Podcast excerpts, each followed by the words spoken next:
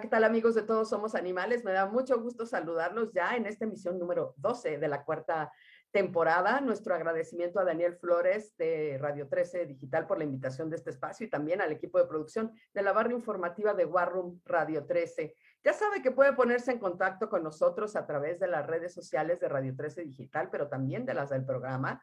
Nos encuentran en Facebook, todos somos Animales MX y como arroba Segovia San en Twitter y en Instagram. Si puede, dése una vuelta y busque como todos somos Animales nuestro canal de Spotify, nuestro canal de YouTube y suscríbase que va a encontrar materiales mucho, muy interesantes. Y antes de presentarles a nuestro invitado del día de hoy, quisiera hacer algunos, algunos eh, mensajes, enviar algunos mensajes. en primera instancia, este, nuestra indignación, desde luego, por el asesinato de Rodolfo Corazón, este perrito comunitario de Sinaloa, pero también de los nuevos gatos de la Casa del Gato que maulla en Michoacán.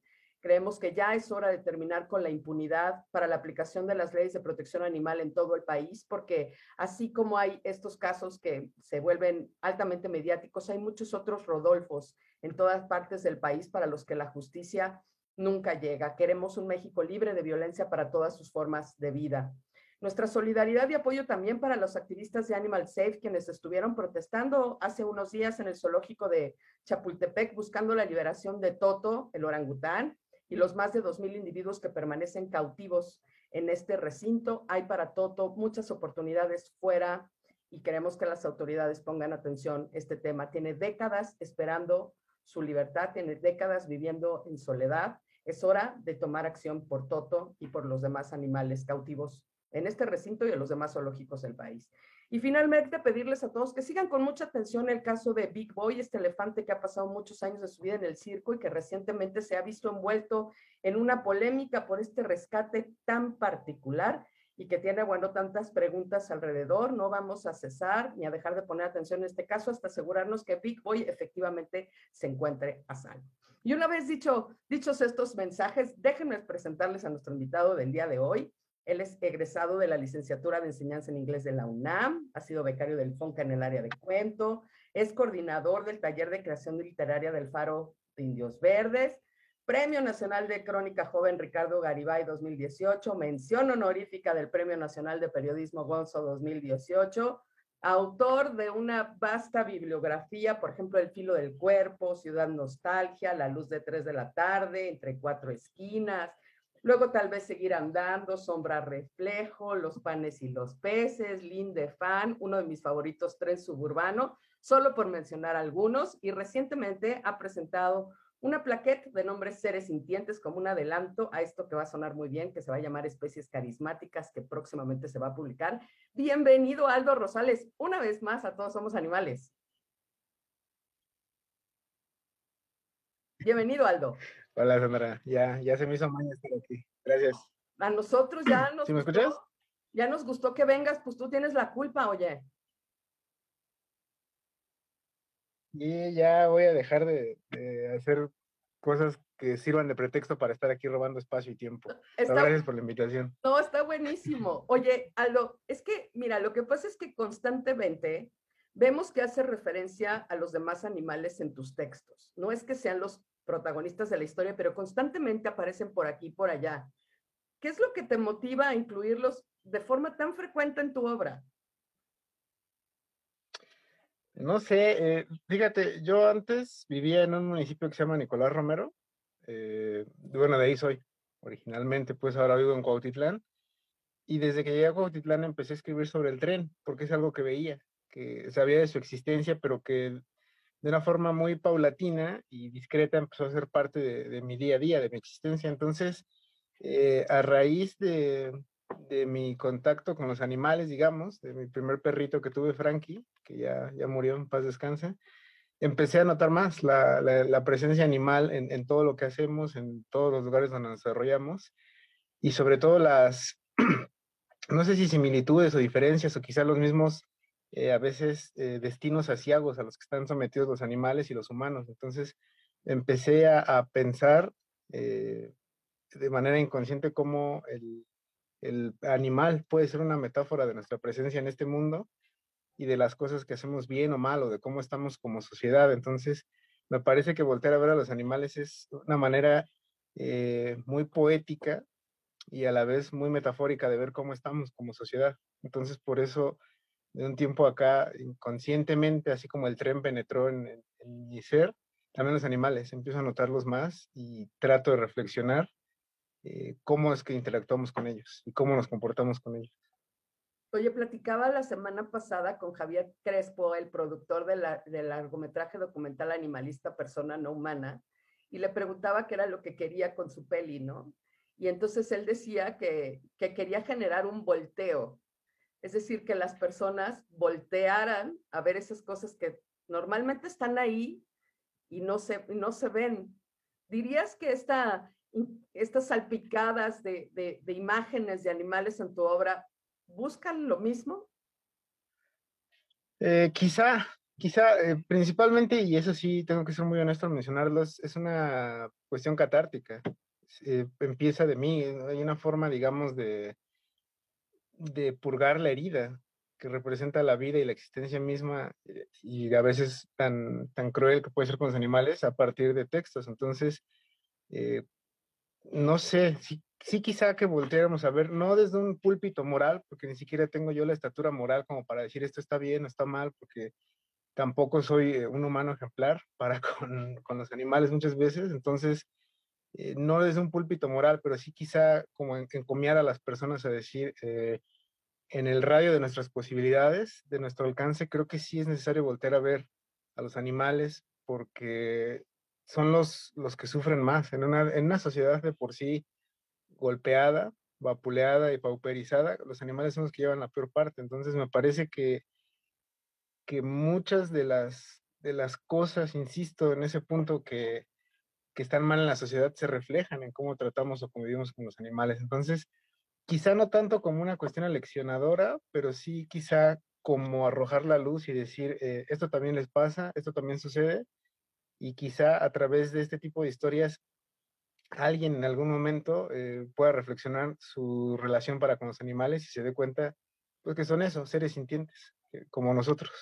Oye, justo sobre eso te iba, a preguntar, porque recientemente que se está discutiendo en todas partes del mundo sobre cuál debería de ser el estatus jurídico para los demás animales, esta figura de seres sintientes, que por ejemplo es la que la que les da protección a los animales en la Constitución de la Ciudad de México. Es un término que se ha puesto de moda y tiene diferentes definiciones desde el ámbito jurídico, filosófico, etcétera. Pero para Aldo Rosales, ¿qué son los seres sintientes? ¿Quiénes son los seres sintientes?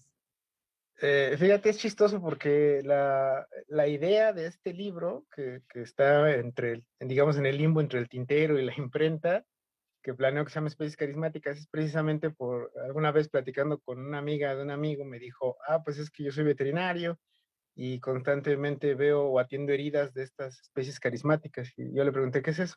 Me dijo, son estas especies que tienen características que los hacen más agradables al humano, los perros, los osos, o sea, que son los más proclives de ser consumidos. Entonces de ahí se me quedó la idea.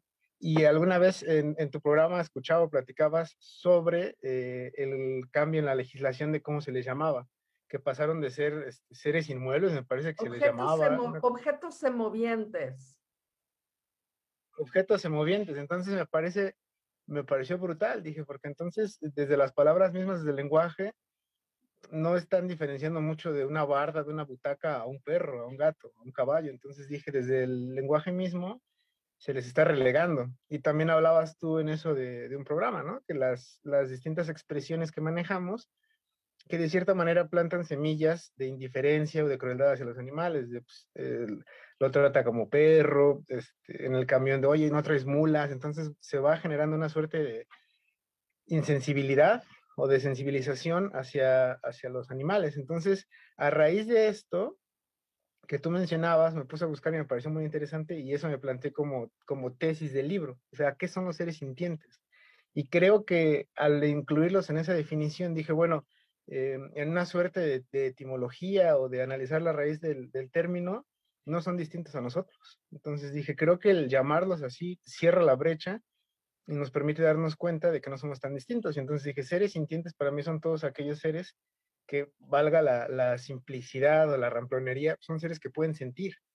Y nos parece, o pudiera sonar algo tan sencillo, pero es demasiado complejo. Un ser que puede sentir y toda la gama de emociones que se despliegan de ese sentir me pareció interesante. Entonces dije, seres sintientes son todos aquellos que tienen la capacidad, para mí, pues no, no es una definición que extraiga de diccionario alguno, son todos estos seres que tienen la capacidad de percibir emociones o sensaciones que, que entren, digamos, en, en una clasificación que pueda llevarnos hacia el dolor, el placer, la alegría, la tristeza. Entonces, al, al denominar este libro, bueno, este conjunto de cuentos así, lo que quise mencionar es eso, ¿no? Seres sintientes somos todos los que tenemos la capacidad de percibir emociones eh, en una amplia gama, o sea, que, que, pueden tener estos matices, alegría, felicidad, desesperación, tristeza, y seres sintientes entonces somos todos los que estamos en este planeta que tenemos la capacidad de, de percibir emociones en un amplio rango, humanos y no humanos. Sí, sin, lugar a dudas, Aldo. Oye, no voy a hacer spoiler del libro, lo prometo. Pueden estar tranquilos los que nos están viendo, no voy a hacer spoiler del libro, pero sí quiero decirles que Seres Sintientes se compone de cuatro cuentos. El primero, creo que fue de los que más me, impresionó este, a mí, eh, se llama Objetos Rectangulares. Y de forma paralela pone sobre la mesa este asunto de las trampas de pegamento para ratones. Muchas de estas trampas que incluso están prohibidas en otras partes del, del mundo. Y es que normalmente no vemos, este, digamos, referencias a la empatía o, incluso mencionadas de forma positiva el tema de los ratones y las, y las trampas. Y no, no voy a contar cómo se menciona porque vale la pena que se lea el texto, pero, pero ¿por qué incluir a las ratas y a estas terribles trampas en, en un texto como objetos rectangulares? Ese, ese texto surge a partir de una anécdota que me contó eh, una expareja. Estábamos platicando por teléfono y de manera muy sencilla lo aventuró. Dijo, es que hay un, hay un ratón suelto en la casa y pusieron una de esas trampas. Entonces, eh, de alguna manera me pareció terrible la idea de que en estas casas tan pequeñas de, de, interés social donde a veces tenemos que habitar o, o, habita el grueso de la población, dije, se parece mucho estar atrapado en una de estas de estas trampas, valga la, repetición. Entonces, me pareció muy alegórico cómo eh, la presencia de un ratón o de una rata puede trastocar la, la aparente cotidianidad en la que vivimos. Y que también me puse a pensar, dije, bueno, por una cuestión a veces casi aprendida o innata, no estoy seguro, algunos nos provocan horror o por lo menos desagrado las ratas, pero pensé, también es un mundo, o sea, no es, no es que ellos hayan venido a esta, esta existencia con la finalidad de torturarnos y de estorbarnos, sino más bien es, pues, son seres que también sienten y la desesperación que deben experimentar al estar ahí atrapados debe ser brutal, ¿no? Y entonces me puse a pensar y dije, bueno, ¿cuál es la diferencia entre un ratón o rata que está ahí atrapado eh, al borde de la, extinción, con un humano que está también al borde de la extinción, en un objeto rectangular también, que es una cama, ¿no? Entonces me puse a pensar y dije, debe ser eh, inenarrable la agonía de los ratones en esas trampas y no, nunca lo había considerado hasta ese momento y dije, bueno, quizás su sufrimiento sea igual o mayor que el, que el de los humanos, pero no nos damos cuenta por minúsculos, porque los consideramos plaga, porque por muchas cosas. Entonces dije, bueno, es un paralelismo interesante, se me antojó un paralelismo interesante el decir, la, la, rata también está agonizando, al igual que una persona, solo que su dolor quizá es mayúsculo, porque ni siquiera tiene la capacidad de expresarlo y nadie la acompaña. Entonces, pues me pareció brutal eh, cómo, cómo perecen los ratones en esas trampas. Y quise establecer el paralelismo con un humano que también se está extinguiendo su vida, pero que uno sí recibe, digamos, el paliativo de la compañía, de las palabras, y el otro, pues no, se extingue en, una agonía silenciosa que por eso es quizá doblemente agónica. Sí, la verdad es que el libro tiene muchas imágenes eh, muy poderosas, eh, que insisto, no es que los protagonistas de la historia sean los ratones, ni mucho menos, pero que van apareciendo este, en momentos muy puntuales del desarrollo de las historias, ¿no? Y que, y que hacen como este, que, te, que te detienes, ¿no? Que te sorprende y que te hace reflexionar sobre esos momentos que están, pues no solo en la vida de tus personajes, Aldo, en la vida de, de todos los que vivimos en, en lugares urbanos. Sí, sí, eso es lo que me parece brutal. O sea, por ejemplo, los perros. También, no sé, eh, su sufrimiento me parece, el de los animales en general me parece que su sufrimiento es mayor porque ni siquiera entienden lo que está pasando. O sea, eh, yo comentaba alguna vez con mi familia, les decía que a mí me parece más atroz la muerte de, de un animal por momentos que la de un humano, porque en el grueso de las ocasiones, claro que tiene dolorosísimas excepciones, a los humanos se nos acompaña y de cierta forma entendemos que se acerca el final.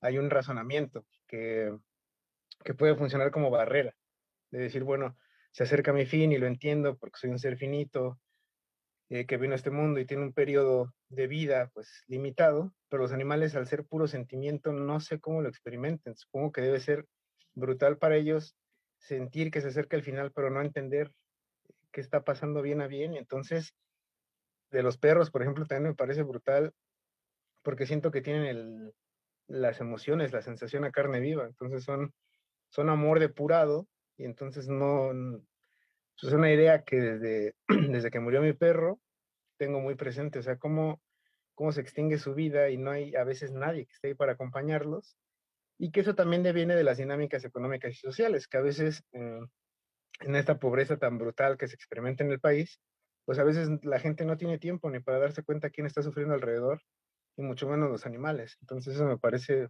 brutal. Y desde, desde ese momento, desde que murió mi perro, pues me he dado la tarea, digamos, y es, es, a, lo, es a lo que iba al principio, pues que es una labor un poco eh, egoísta de mi parte, que no, no, no lo he pensado de otra forma a veces, que pues escribir al respecto es una forma de cauterizar la herida, por lo menos, de, de, sedar la sensación, porque no, o sea, en este momento, mientras estamos hablando, pues muchos animales están muriendo y de las peores formas. Entonces, de cierta forma, a través de la escritura, he tratado de subsanar la herida, de, paliarla y de decir, bueno, pues eh, por lo menos que alguien reflexione o tratar desde mi, desde mi área, reflexionar cómo los animales están yendo y que quizá eso, insisto, no como una forma leccionadora, ni desde una altura moral que no poseo, pero sí encomiar a las personas y decir, bueno, quizá en algún momento pudiéramos ser eh, la última compañía de un animal y que no se vayan en una situación tan, tan degradante. Sí, oye, en, en, Lingüística de Lesbos, que es otro de los, de los cuentos de, de este plaquete que se llama Seres Sintientes, la, imagen de la perrera, ¿no? Como este camión que sale literalmente a la casa de perros, ¿no? Literalmente, eh, es lo que acompaña el desarrollo de la historia. ¿Qué, qué opinión te merecen las, las perreras en el siglo XXI? Pues yo creo que es, eh, es, una, es un comportamiento atávico.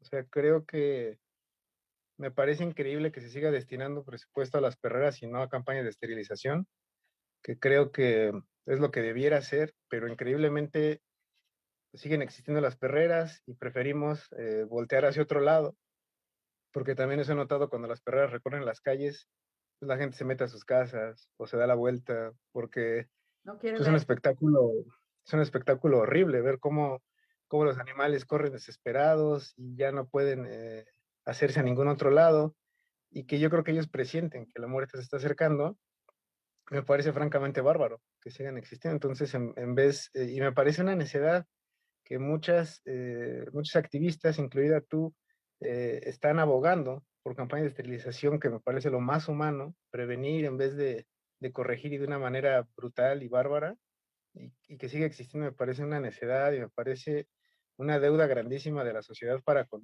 con los animales, específicamente en este caso con los perros, que se les sigue matando en vez de evitar que lleguen al mundo.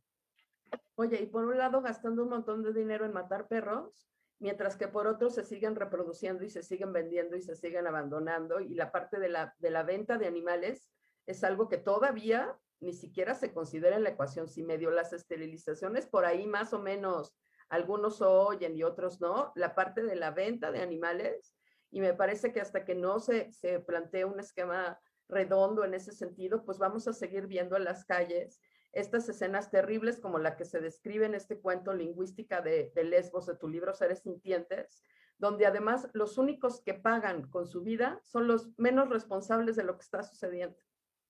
Sí, claro, que ni siquiera, ni siquiera comprenden lo que está pasando. Entonces, pues yo creo que la vida es de repente eso, o sea, es como un sueño, de repente estás despierto, de repente estás vivo y no entiendes qué está pasando. E insisto, pues los humanos podemos eh, a veces o tenemos la capacidad de comprender un poco más lo que está sucediendo y los, los animales no. Entonces, me parece brutal eso, que ellos simplemente están en su existencia y de pronto hay alguien cazándolos, porque ellos así lo, lo razonan, así lo entienden y así es en realidad.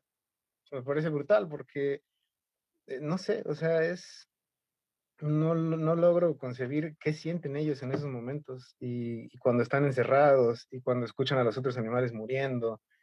Y esos, esos últimos minutos pues deben ser una, una agonía descarnada y que creo que se puede evitar de una manera relativamente sencilla, con campaña de esterilización, insisto, y que no se haga me parece brutal. Y sobre todo eso que mencionas es cierto también, el que se sigan reproduciendo animales, eh, pocas cosas se me hacen tan necias, tan tontas, como que la gente compre perros. O sea, no, no entiendo el considerar a algunos perros superiores a otros. Creo que también habla de que como humanos también consideramos algunos mejores que otros y es un reflejo también, es decir, decir, quiero un perro de raza, esta figura tan necia, así de quiero un perro de raza, que a veces sufren incluso, ¿no? Yo, yo leía algún reportaje sobre los, los, estos perritos Pug, pues viven mal, o sea, tienen problemas respiratorios y la gente los sigue reproduciendo y ahí los tienen y entonces eh, me parece brutal, o sea, y creo que es un reflejo, el, el, mientras sigamos considerando que hay perros mejores que otros, pues se nos va a hacer fácil considerar que hay humanos mejores que otros, y eso es un círculo vicioso y que, insisto, el voltear a ver a los animales a veces nos puede hablar más de, de una sociedad que un análisis de las personas mismas. Entonces, por ejemplo, en el, en el libro también planteaba, o partía de dos textos que, que me marcaron mucho, que uno se llama Matar un elefante, de George Orwell, y el otro se llama eh, mi, mi, visita con los camellos, mi encuentro con los camellos, algo así de Elías Canetti, donde narra cómo van a sacrificar un camello, y a partir de, de, esta escena breve, digamos, ambos desnudan el estado de una sociedad. Entonces me pareció muy interesante y dije, bueno, creo que se puede, eh, como, como, una, como una suerte de fábula, incluso donde los animales son los protagonistas, hablar más de nosotros como sociedad o analizarnos o, orillar a una reflexión si hablamos de cómo eh, convivimos con los animales y cómo los tratamos. Y, me parece que algo similar sucede en este otro cuento que se llama El tiempo de regreso, donde los personajes tienen una temática muy particular, pero lo que está sucediendo de fondo es la nota de este hombre que tortura perros, que, que, que no es ninguna clase de ficción, digo, lo vemos todos los días. Yo al inicio del programa mencionaba el caso de, de Rodolfo Corazón, un perro que comunitario, amable, cordial, que fue muerto a hachazos, ¿verdad? Por un sujeto que estaba de, de mal humor, ¿no?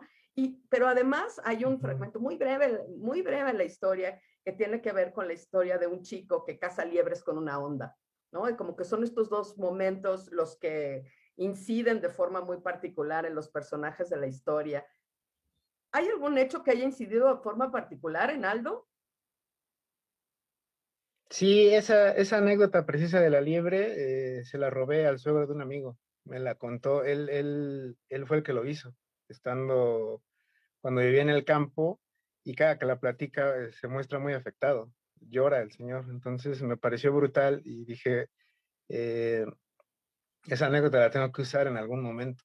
Entonces me pareció el motor para construir esta historia de, un hombre que pues, es sumamente violento, es, es un, una suerte de sicario, de, matoncillo a sueldo, pero que por alguna razón que no sabemos al principio del texto respeta a los animales y al enterarse de que hay un hombre que tortura perros, pues decide él hacerle lo mismo. Entonces, esta, esta historia, digamos, es una suerte de, de venganza de esas que no se pueden hacer en la vida real, pero que salvajes como somos todos, o al menos yo reconozco mi parte bestial en, mi persona, y que a veces la, la, reacción más natural o más visceral y virulenta, pero que no se lleva a cabo por, pues por cuestiones morales, éticas y legales, es a veces, y eso lo reconozco, dan ganas de, de eliminar a esas personas. O sea, es, es, un sentimiento muy negativo el que me despiertan. Y dije, bueno, no lo puedo hacer en la vida real por las cuestiones ya mencionadas, pero por lo menos en la ficción sí es una suerte de venganza, digamos, eh, inocua a través de las hojas, es decir, eh, alguien así quizá eh, se merecería algo así. Esa es mi parte bestial, in, insisto, no es que yo lo vaya a hacer y tampoco creo que sea la solución, porque la violencia engendra violencia, pero en algún momento sí, eh, digamos, como una suerte de desahogo, de catarsis, eh, fue decir, bueno, que en la ficción por lo menos, donde nos podemos permitir ciertas extralimitaciones o hiperbolizaciones, en la ficción por lo menos a un hombre que, que descarnada y deliberadamente eh, tortura a perros, llega a otra persona aún más violenta que tiene una motivación ulterior y muy íntima de que él en algún momento se arrepiente de cómo masacró una liebre, sea el que cobre venganza. Entonces, pues fue, digamos, una suerte de, insisto, de catarsis, de sacar un poco de vapor, de decir, por lo menos en la ficción hay no justicia, pero sí una venganza. Entonces fue eh, eso más que nada. Y creo que, creo que muchos hemos experimentado esa sensación, sobre todo cuando los, los procesos judiciales de investigación son absolutamente lentos o definitivamente pues, pues no llega, revisando algunas este, estadísticas. Por ejemplo, en Ciudad de México el año pasado se hicieron alrededor de 2.263 denuncias entre PAOT, Brigada, Fiscalía, y de hecho, pues no hay grandes sanciones, este, no hay gente en prisión, no hay multas, no hay, no hay. Sí, no, no, hay nada. No, llega, no, hay nada. no llega.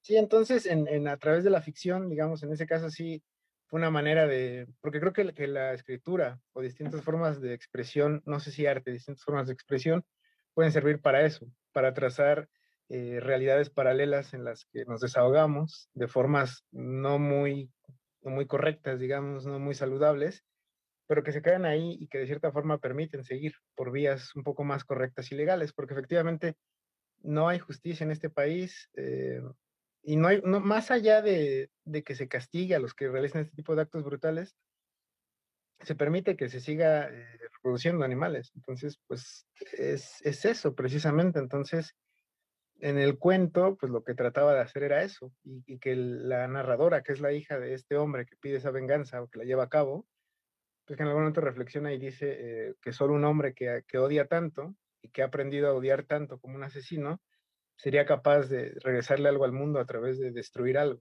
Entonces, pues traté de que fuera un poco paradójico, de que un hombre así de lleno de odio eh, descarga esta frustración sobre alguien que él cree que lo merece, que en este caso es un torturador de perros, entonces, pues fue lo que traté de hacer, a la par, digamos, de, de humanizar, valga la expresión, a este asesino, que es el que pide, no al de perros, sino al asesino que, que tortura, al torturador de perros. Entonces, pues fue más que nada eso, como un escape de la realidad, ya que, como tú mencionas, en, en, en el día a día, no sucede eso. Siguen impunes, siguen por ahí este, matando a chazos a perros, permitiendo que se reproduzcan, vendiéndolos, teniéndolos eh, amarrados a la azotea, porque a veces la violencia ni siquiera es tan brutal, ni, tan descarnada, ni tan, tan visible. Son, son violencias muy cotidianas, pero que siguen ahí horadando la carne de la existencia. Entonces, el tener al perro amarrado en la azotea, al permitir que se reproduzca,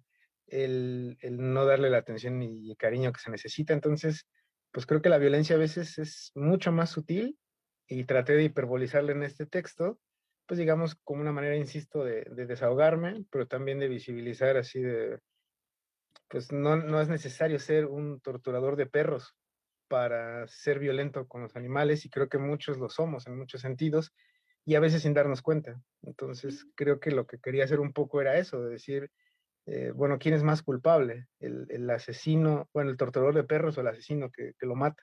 Entonces es una cadena de violencia, pero que sí traté de, desahogarme un poco ahí.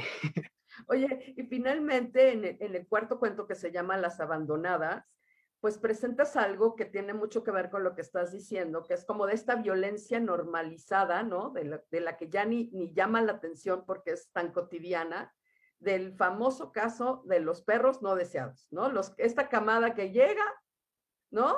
Y que nadie sabe qué hacer con él y que los animales tienen un destino, por decirlo menos, incierto, ¿no? Y por el que nos hemos enfrentado, yo creo que muchas personas en el transcurso del tiempo a una situación este, como, como esta. Me parece que lo que sucede, por ejemplo, con las abandonadas es muy interesante porque al ser una situación tan cotidiana, te hace como verla desde afuera, ¿no? Como, como ver tu misma situación este, desde afuera y entonces ya cuando la ves desde afuera ya no se ve tan normal, ya se ve diferentita, ¿no? ¿Es, ¿Es, esa tu intención, sacudirnos así con estas este, imágenes? Pues eh, fíjate, ese cuento eh, se me ocurrió o tenía la premisa desde hace muchos, muchos años, bueno, dos, tres, cuatro años, en el que una amiga que es enfermera me contaba que las personas que no pueden orinar por una situación de enfermedad, de repente les ponen una grabación donde se escucha caer agua y que entonces eso los estimula. Entonces me pareció muy curiosa la idea y dije, bueno, podría, ser, podría suceder algo similar con el llanto, que alguien que no puede llorar por X o Y situación, al escuchar un llanto, se rompe la presa y se desborda. Entonces, a partir de esa, de esa premisa, estuve pensando la historia mucho tiempo y dije, bueno, pues a lo mejor podría ser una pieza teatral breve o un guion, hasta que de repente, al leer otro cuento, este, de otro autor que se llama Sergio Rodríguez, me parece, me gustó mucho y dije, bueno, yo podría hacer algo similar, pero con la historia de los animales, ¿no? Entonces, eh, lo que traté de hacer fue ahí un poco, no sé si chantajista, no, no sé si a tanto, pero sí decir que a lo mejor lo que necesitamos en nuestras vidas es, es una compañía animal, que de repente lo que trato de hacer en este cuento es que lo que no logró la compañía del hijo, lo que no logró esta terapia rara que le hace un doctor de escuchar llantos, lo logra algo tan cotidiano como el llanto verdadero de un animal que está de verdad desamparado. Entonces, lo que traté de hacer ahí un poco, eh, si es que se le puede dar esa lectura al cuento también, fue moralizante de decir, pues creo que todos necesitamos la compañía de un animal porque eh, podríamos reconfigurar la estructura familiar y creo que las familias no necesariamente son entre humanos, puede ser, pero no es, no es excluyente y que de repente lo que necesitamos es un animal en nuestras vidas para recordarnos todo lo que es limpio, todo lo que es puro, todo lo que aún vale la pena en este mundo, que creo que son pocas las cosas, pero sí las hay que valen la pena en este mundo y creo que una de ellas son los animales. Entonces, de repente lo que quise hacer con este cuento sí fue casi, casi como de moraleja, decir, a lo mejor todo lo que necesitamos pues, es un animal en nuestras vidas, para recordarnos que estamos vivos y para qué estamos vivos y que podemos ser funcionales o útiles a partir de ayudar a otros. Entonces, y, en mi caso, pues sí, eh, ha, sido así. Insisto, a partir de que, de que rescaté o me regalaban a mi primer perrito, la, la visión me cambió mucho. Entonces, eh, pude ver cosas que estaban ahí presentes, pero que no veía, era una suerte de, ceguera selectiva, en el que decía, bueno, sí hay perros, pero pues no, no entiendo bien qué está pasando. O sea, sí hay perros callejeros y todo, pero a partir, insisto, de que tuve mi primer perro, pues dije, creo que la vida cambia. Y en mi caso es, eh, no sé si más amable o más llevadera, pero sí me ha cambiado para bien a partir de que convivo con animales y de que están aquí las, las perritas que ha adoptado mi hermano en la casa. La vida es, es distinta, vaya, entonces sí es, quise hacer un poco eso, de decir, la presencia animal puede suavizarnos y puede volvernos paradójicamente más humanos. Y creo que es a veces lo que necesitamos. Eso, precisamente, eh, un llanto, un llanto que nos haga desahogarnos, pero que a lo mejor ese llanto viene de evaluar nuestra presencia en el mundo y de decir este, pues, que este mundo es tan de ellos como nuestro. Entonces, creo que a veces hay un antropocentrismo muy marcado de decir, ah, pues porque soy humano valgo más, o sea, aunque sea un asesino, aunque sea un violador, aunque sea un total inútil, decir, bueno, es que es humano. ¿Cómo vas a comparar la vida de un humano con la de un perro? Pues no sé, o sea, yo más bien creo, yo lo estructuraría a la inversa. ¿Cómo vas a comparar la vida de un perro con la de un humano? O sea, ellos son puros y, bellos por, la, por su propia y mera existencia. Nosotros debemos ganarnos ese lugar. Entonces creo que el cuento era un poco eso, como decir, a veces necesitamos un perro en nuestras vidas y puede ser la solución a algo que, que estaba ahí torturándonos desde hace un tiempo y no sabíamos qué. Oye, Aldo, pero ¿cómo hacemos entonces para, para o sea, sacudirnos la, la indiferencia? O sea, vemos, por ejemplo, en, en, tus textos cosas que son muy cotidianas de gente que camina por ahí y ni siquiera se da cuenta de lo que pasa al lado, refiriéndonos al, al tema de los animales, ¿no? Es, hay, hay, algo de indiferencia ahí puesta por, por muchas razones. ¿Cómo hacemos para, para quitarnos un poco de esa indiferencia? Porque los animales nos necesitan, pues todos, ¿no? Los que están en situación de calle, en las calles, los que están confinados en, lugares como zoológicos, laboratorios, los que están en las granjas industriales o los rastros, los que están en, o sea, son muchos animales los que nos necesitan. ¿Cómo hacemos para empezar a sacudirnos este, la, indiferencia? No sé, yo creo que es difícil. Eh, me parece que, es un mecanismo de defensa, la indiferencia a veces. Mm. O sea, el voltear hacia otro lado a veces es para que ya no nos duela, porque si, yo creo que si piensas todo el día en lo que está mal en el mundo, no, te mueres. O sea, no. acabas. Entonces yo creo que a veces, supongo que la indiferencia es, una suerte de, analgésico o de anestésico local para permitirnos seguir avanzando, pero creo que de repente sí es eh, necesario, eh, aunque sea en pequeñas dosis inicialmente, empezar a sentir dolor y permitirnos que nos duela eso que está pasando.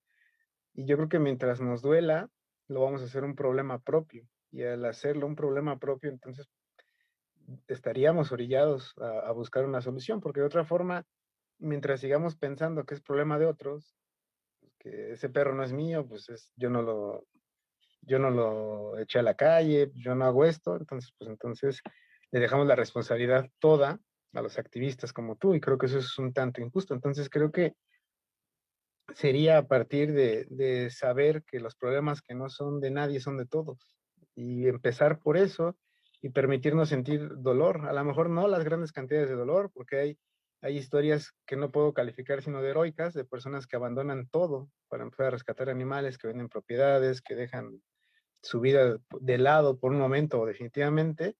A lo mejor no tanto, pero sí con pequeñas acciones podemos lograr pues muchas cosas, ¿no? Cada quien desde su trinchera será capaz de defender un poco o de abogar por estas eh, defensas, digamos, de los animales y sobre todo creo que apunta también hacia las nuevas generaciones.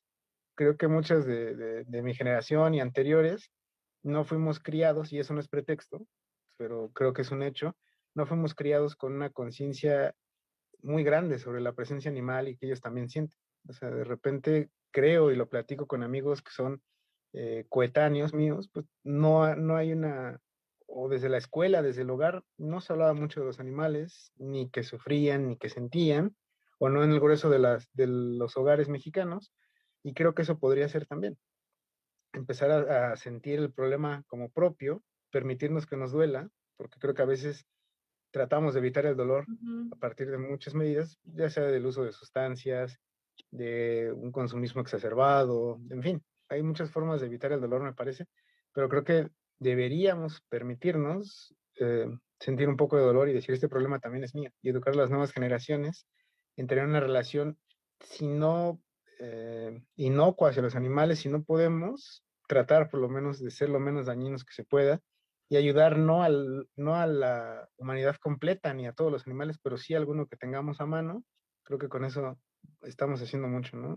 Los zoológicos, por ejemplo, yo no frecuento zoológicos, eh, nunca he sido fanático de la tauromaquia ni nada que involucre, este, no uso productos de belleza, entonces pues esto que se está poniendo de moda de los productos de belleza probados en animales, pues no, no los consumo, pero sí trato de, ir reduciendo mi impacto sobre la comunidad animal y hablarle a, los que vienen detrás de mí, mis sobrinos en este caso, pues que los animales merecen, eh, si no nuestro amor, si nuestro respeto. Entonces, eso, tratar de educar. Oye, Aldo, ¿y qué te gustaría que pasara con las personas después de leer Seres Sintientes y dónde lo pueden leer?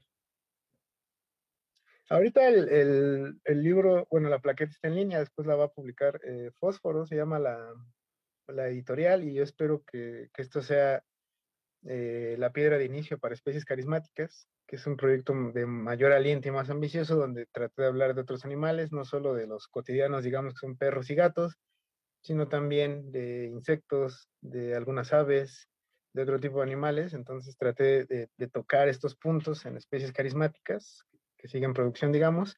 Y pues ojalá que la gente antes que todo pues disfrute la lectura, uno, que, sean textos que se sustenten por sí mismos desde, desde el punto de vista estético, es decir, que, espero que sean buenos textos antes que otra cosa, eh, y después pues que por lo menos reflexionen o reflexionemos o sigamos reflexionando cuál es nuestra interacción con los animales, qué papel eh, representamos para ellos y si muchas de las conductas negativas que tenemos para con ellos son, son de verdad necesarias. O sea, creo que eso podría ser algo que me atrevo a calificar de efecto secundario de seres sintientes, pues comprender que la brecha entre ellos y nosotros no es tan amplia y que eh, yo decía, porque le, escribí un texto a, mi perrito Frankie, una suerte de despedida, eh, ya he estado trabajando en eso desde hace algunos, algunos meses ya, una suerte de despedida, que nunca me voy a acabar de despedir de él, pero por lo menos,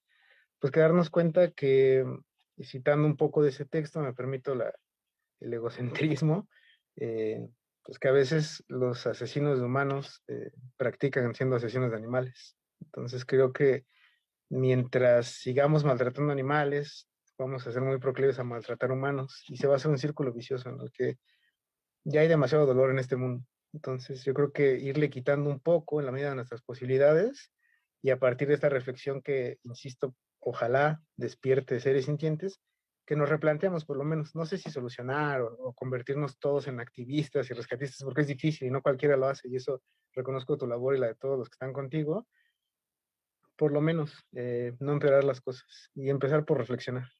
Eso. Oye, estamos poniendo aquí en, en, en, el, en la pantalla la dirección de internet donde pueden leer seres sintientes. ¿Y cuándo, para cuándo esperamos especies carismáticas? Porque ya nos dejaste picado a los que ya leímos seres sintientes. Pues eso, eso dependerá de, circunstancias distintas. Necesito darle los últimos toques eh, y esperemos mandarlo a algún concurso y que se presente pronto. Entonces, ahorita no, no tengo una fecha definitiva, digamos, pero quiero ver esto como un punto positivo y que quizá haya más cosas que explorar en el libro, que quizá no esté cerrado del todo.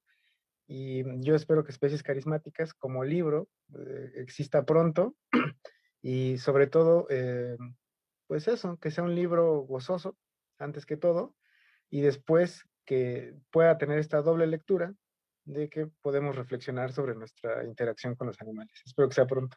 Súper, pues fantástico, Aldo. Qué, qué, bueno que te diste a la tarea de incluir este, a, los demás animales eh, ya de forma más puntual en esta recopilación de cuentos, que está muy buena para que quienes se animen, aquí está la dirección de internet para que la, la chequen. Esperamos ya ansiosos especies este, carismáticas.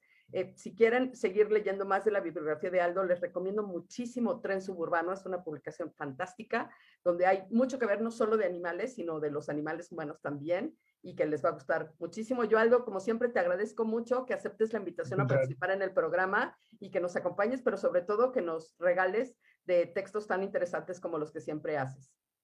No, gracias, al contrario, Sandra. Y pues nada, o sea, de verdad, eh, insisto, eh, seres sintientes y su subsecuente producto, que espero sea especies carismáticas, no está escrito desde un púlpito moral, porque, y eso siempre lo voy a decir, no, no tengo yo la estatura moral para decir qué debemos y qué no debemos hacer. Sigo siendo una persona con, con muchas carencias y muchas, eh, digamos, actitudes poco amables hacia ciertas especies, pero la reflexión está ahí y que ojalá, pues en algún momento eh, este tipo de historias sean un mero recuerdo de que algún día, alguna vez, en algún tiempo la humanidad fue así, pero ya no. Entonces creo que eso nos merecemos. Que así sea. Muchas gracias, Aldo. Ojalá, ojalá que la literatura contribuya no a convencernos de que los animales son seres sintientes, eso ya lo sabemos, sino a rescatar la sensibilidad, esa que los seres humanos hemos perdido y que nos lleva todos los días a cometer contra otros seres vivos las más terribles atrocidades. Yo le agradezco muchísimo a Aldo que nos haya acompañado, le agradezco mucho al equipo de producción de War Room, al equipo de producción de Radio 13 Digital. Ya sabe, búscanos en nuestro canal de YouTube, búsquenos en Spotify, como todos somos animales. Si puede, suscríbase a los canales y si puede también, lo esperamos el próximo miércoles a las 16 horas, aquí en Todos Somos Animales, sí, también tú. Muchas gracias, Aldo.